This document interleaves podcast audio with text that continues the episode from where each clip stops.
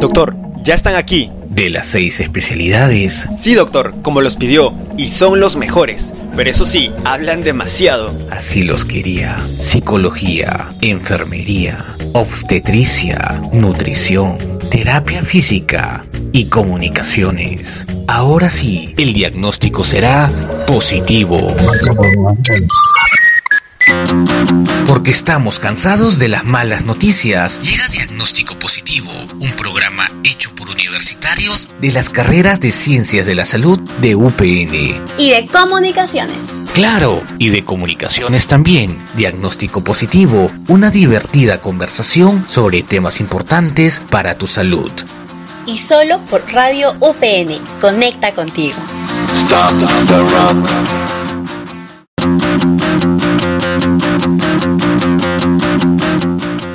Hola, hola a todos nuestros queridos oyentes, ¿cómo están el día de hoy? Como ya saben, mi nombre es Pierre Urey y quiero comentarles que el día de hoy me acompaña nuestra nueva integrante de la carrera de enfermería.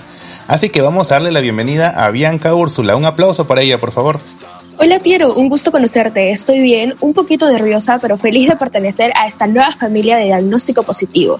Yo encantada de poder compartir todos mis conocimientos para nuestros oyentes. Muchas gracias Bianca por unirte a este equipazo de diagnóstico positivo y que nos puedas ayudar a resolver diversas dudas.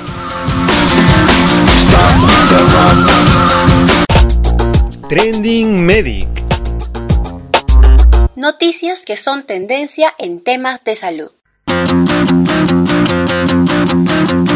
Y seguimos en Diagnóstico Positivo, solo por Radio UPN que siempre conecta contigo. Estamos en la sección Trending Medic, donde hablaremos de los temas que son tendencia dentro de las ciencias de la salud.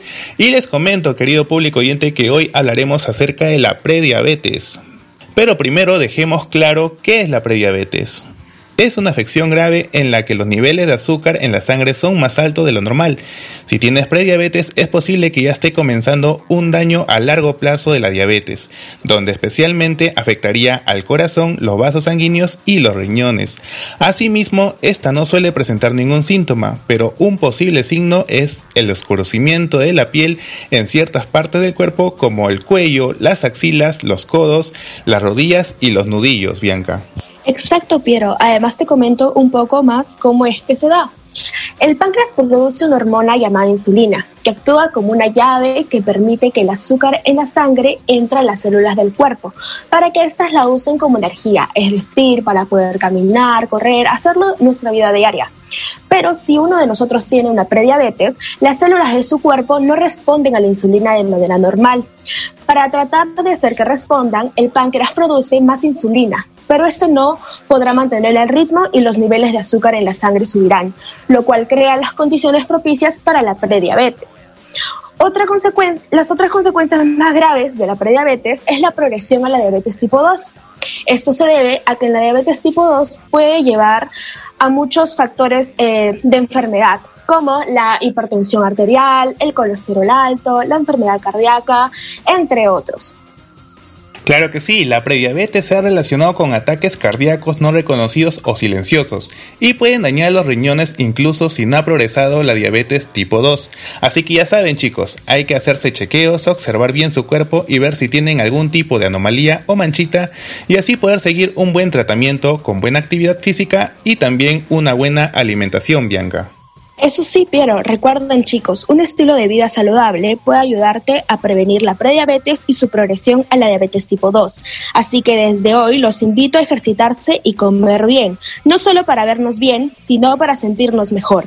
Así es, Bianca, gracias una vez más por ser parte de este programa y traernos información importante que sin duda nuestros oyentes ya han tomado nota desde casa.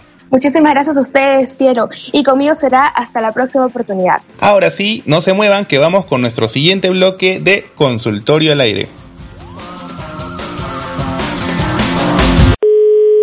Aló, ¿Consultorio al Aire?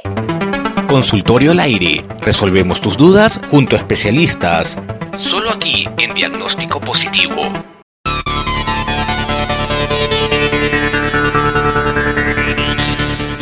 Y ya estamos en consultorio al aire aquí en Diagnóstico Positivo, solo por radio UPN Conecta Contigo.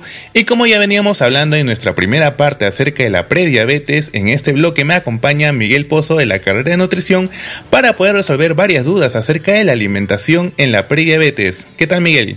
Hola Piero, ¿qué tal? Así es, hoy día y bueno, en este momento en realidad en esta sección vamos a resolver unas breves dudas, ¿no? Que generalmente, eh, en este caso el público estudiantil ha tenido en lo que tiene que ver con este tema de la alimentación en la prediabetes, ¿no? Para resolver estas dudas nos acompaña la especialista, docente de UPN y nutricionista, la gran Mariana Hidalgo Chávez, quien además de contar con una especialidad clínica en nutrición, tiene un diplomado en administración. Bienvenida, docente, ¿qué tal? Eh, mucho gusto, Miguel. Gracias por la invitación y estoy aquí emocionada y atenta a todas las inquietudes que puedan tener la comunidad estudiantil para absorber cualquier duda. Muchas gracias, docente, por la bienvenida también de estar acá en nuestro programa. Así que bueno, empecemos con la entrevista y nuestro primer audio. Hola, ¿qué tal? Mi nombre es Jason y tengo una duda con respecto al consumo de gaseosas o alguna bebida gasificada en pacientes prediabéticos. Y en caso estos puedan consumirlas, ¿con qué frecuencia pueden hacerlo?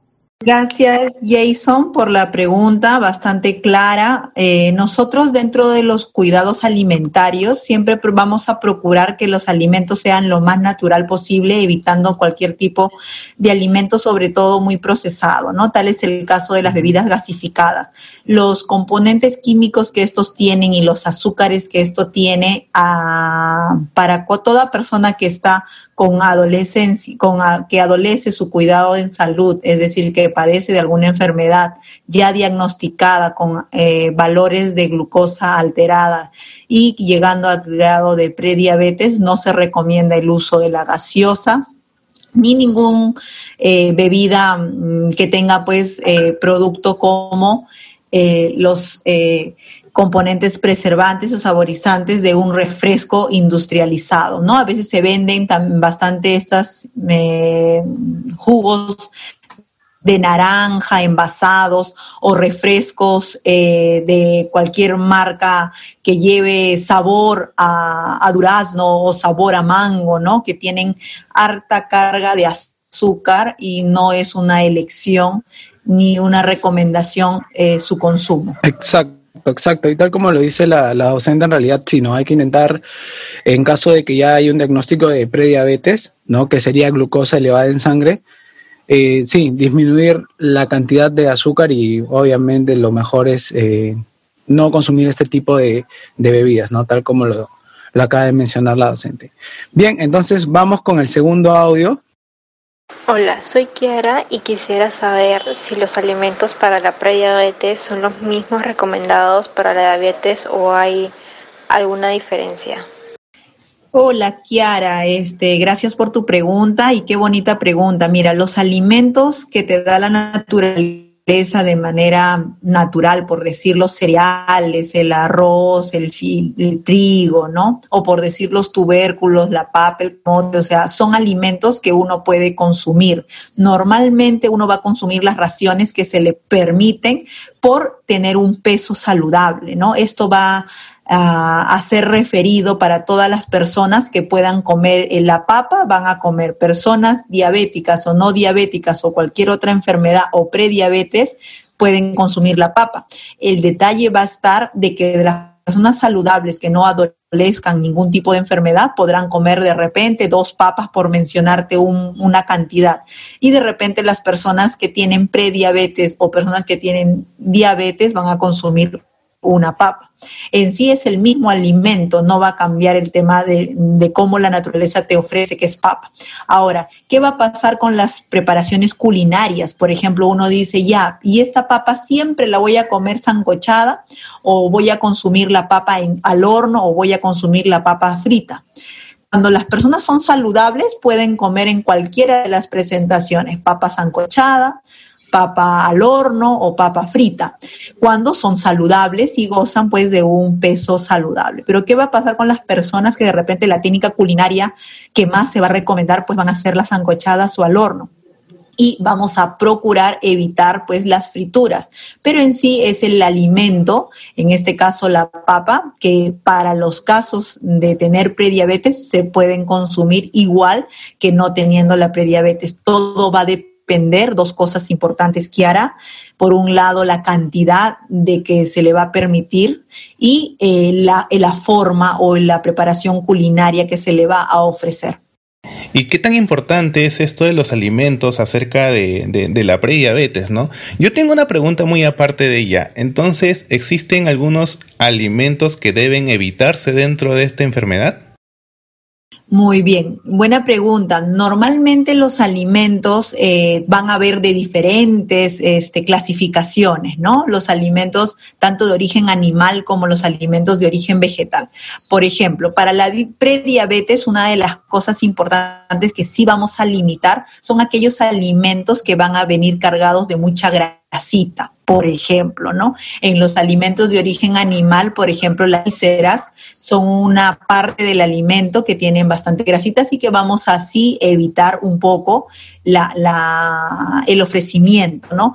Mientras que los alimentos de origen vegetal, y en esto pues están todas tus verduras, tus legumbres, tus tubérculos, tu papa, tu camote, los podemos consumir. El detalle va a ser cuál familia yo voy a estar consumiendo y la cantidad, no por el hecho de que uno pueda comer lentejas y que son muy nutritivas y son muy saludables, yo voy a comer dos o tres tazas de lenteja, porque también tienen sus excedentes cuando yo no consumo la cantidad que necesito. Por ejemplo, ahora hablamos, si nos centramos un poquito más al azúcar, es decir, porque ¿qué, qué es lo que pasa con la prediabetes? Y quiero que todos entiendan, es cuando tu glucosa, es decir, un azúcar en sangre está alterada y este azúcar en sangre no está llegando a la célula y al no llegar a la célula, pues la célula se queda desnutrida, con hambre y pide que le des comida, que le des alimentos. Y entonces a veces uno, pues cuando tiene prediabetes, recurre a consumir alimentos con azúcar añadida. Con, por ejemplo, consume un, un juguito de papaya, por decir un ejemplo, y le echa azúcar. Entonces, otro alimento que se va a limitar mucho en el tema del paciente con diabetes es el azúcar, ya sea rubia, blanca o la panela, ¿no? A veces uno dice, pero yo consumo panela o consumo el azúcar integral. Igual es de la sacarosa, es la plantita y hay que tener bastante cuidado. Debemos siempre individualizar, ¿no? Pero eh, es siempre es importante y va para, para todos aquellos que quieren cuidar, visitar al nutricionista y saber cuántas porciones puedo yo comer de los alimentos. Si tú haces deporte y llevas una vida saludable, pues muchas veces no se te van a poner restricciones pero si ya hay una patología, sí se van a poner restricciones, sobre todo de ciertos grupos de alimentos, ¿no? Así es, así es, este, claro, claro, obviamente que sí, este, la alimentación varía tanto como una persona que ya se encuentra saludable como una persona que presenta alguna patología, ¿no? Este, tenemos un último audio para poder concluir esta entrevista. A ver, producción. Hola, mi nombre es Paula y bueno, mi duda sobre la alimentación en la prediabetes es que yo he escuchado que dicen que hay jugos para bajar la glucosa. ¿Qué tan cierto es eso y si los hubiera, cuáles son? Qué interesante pregunta, Paula. Y cómo la industria pues nos viene a, llenar los oídos de muchas cosas mágicas, ¿no? Para, para poder evitar o poder combatir, ¿no? Y a veces nosotros podemos ser muy en el fiarnos ciegamente a lo que dice, ¿no? Y efectivamente, Paula, bueno, comentarte de que no existe una preparación, un brebaje, un jugo, una pócima que te ayude a, evitar o que te ayude a desaparecer o que te ayude a prevenir, en este caso la pregunta en particular, la prediabetes. No existe ningún tipo de jugos, ni mucho menos pócimas eh, preparados, brebajes que van a ser que uno pues eh, deje de sufrir la prediabetes. Lo que va a existir es un tratamiento multidisciplinario que va a abarcar al profesional médico, al nutricionista, al eh, médico oficio, eh, al que va a hacer la sesión de entrenamiento, porque es importante la rutina de entrenamiento y, ¿por qué no, un preparador físico también como parte del plan. Este, claro, claro que sí. En realidad tener bastante en claro todos los conceptos que nos acaba de mencionar la, docente sobre el sobre todo el tema de cuando tenemos alguna patología o algo y tenemos que tratar un tema alimenticio, acudir siempre al nutricionista, ¿no? ¿Para qué? Para que nos indique, tal como lo ha mencionado, cuánta cantidad de qué grupo alimentario, ¿no? Y qué alimentos eh, tal vez tenemos restringidos o tenemos que disminuir el consumo, ¿no? Entonces eso es suma, sumamente importante eh, y nada, que todas las cosas que a veces escuchamos por ahí no son ciertas, es mejor siempre preguntar a un profesional, ¿no? Y aquí en diagnóstico siempre lo pueden hacer, manden sus dudas y nosotros siempre en los programas intentaremos resolverlas. Así es, Miguel. Y bueno, agradecerle a la docente Mariana por haber aclarado nuestras dudas y la del público también. Así que bueno, vamos cerrando, vamos culminando esta entrevista. ¿Algunas palabras para poder concluir esta entrevista, docente? Eh, sí, felicitarles. Eh, eh, de, mi lado, este, tienen todo el apoyo en temas nutricionales. Estoy atenta a cualquier inquietud y que todos, todo empieza por la prevención, chicos. A veces los estudiantes son los principales candidatos a, sufrir alguna patología porque no conocen eh, ciertos cuidados importantes. ¿Y por qué le digo? Porque a veces uno cuando es estudiante se preocupa mucho en aprobar sus asignaturas, en generar cierto, eh, cierta presión que se da normalmente cuando todos hemos pasado por la etapa de pregrado y a veces descuidamos la calidad alimentaria y descuidamos y a veces ya cuando nos vemos al espejo o cuando nos toman un examen de sangre para cualquier estudiante de cualquier carrera, ingeniería, arquitectura, ciencias o cualquiera, uno ve y dice, caramba, ¿qué ha pasado con mi cuerpo? Eh, no recuerdo haberme visto así y o qué está diciendo mi sangre. Entonces es importante la cultura preventiva. Y ustedes chicos que están bordeando una etapa adulta joven, sería bueno siempre que, que mantengan su peso saludable, que mantengan sus controles en cuanto a sangre adecuados y que hagan actividad física. Eso es la base para prevenir cualquier enfermedad a la larga, ¿no?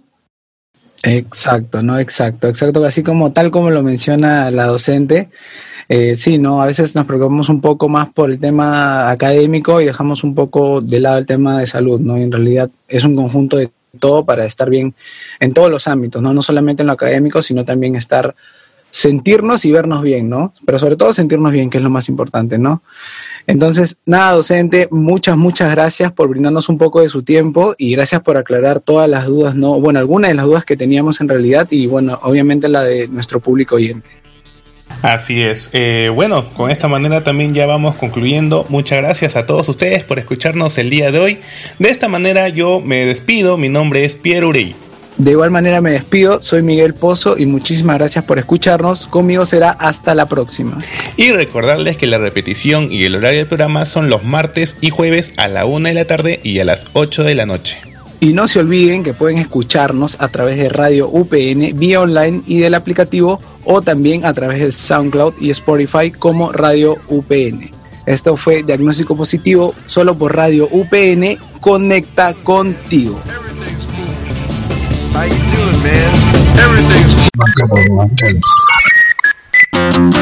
Esto fue Diagnóstico Positivo.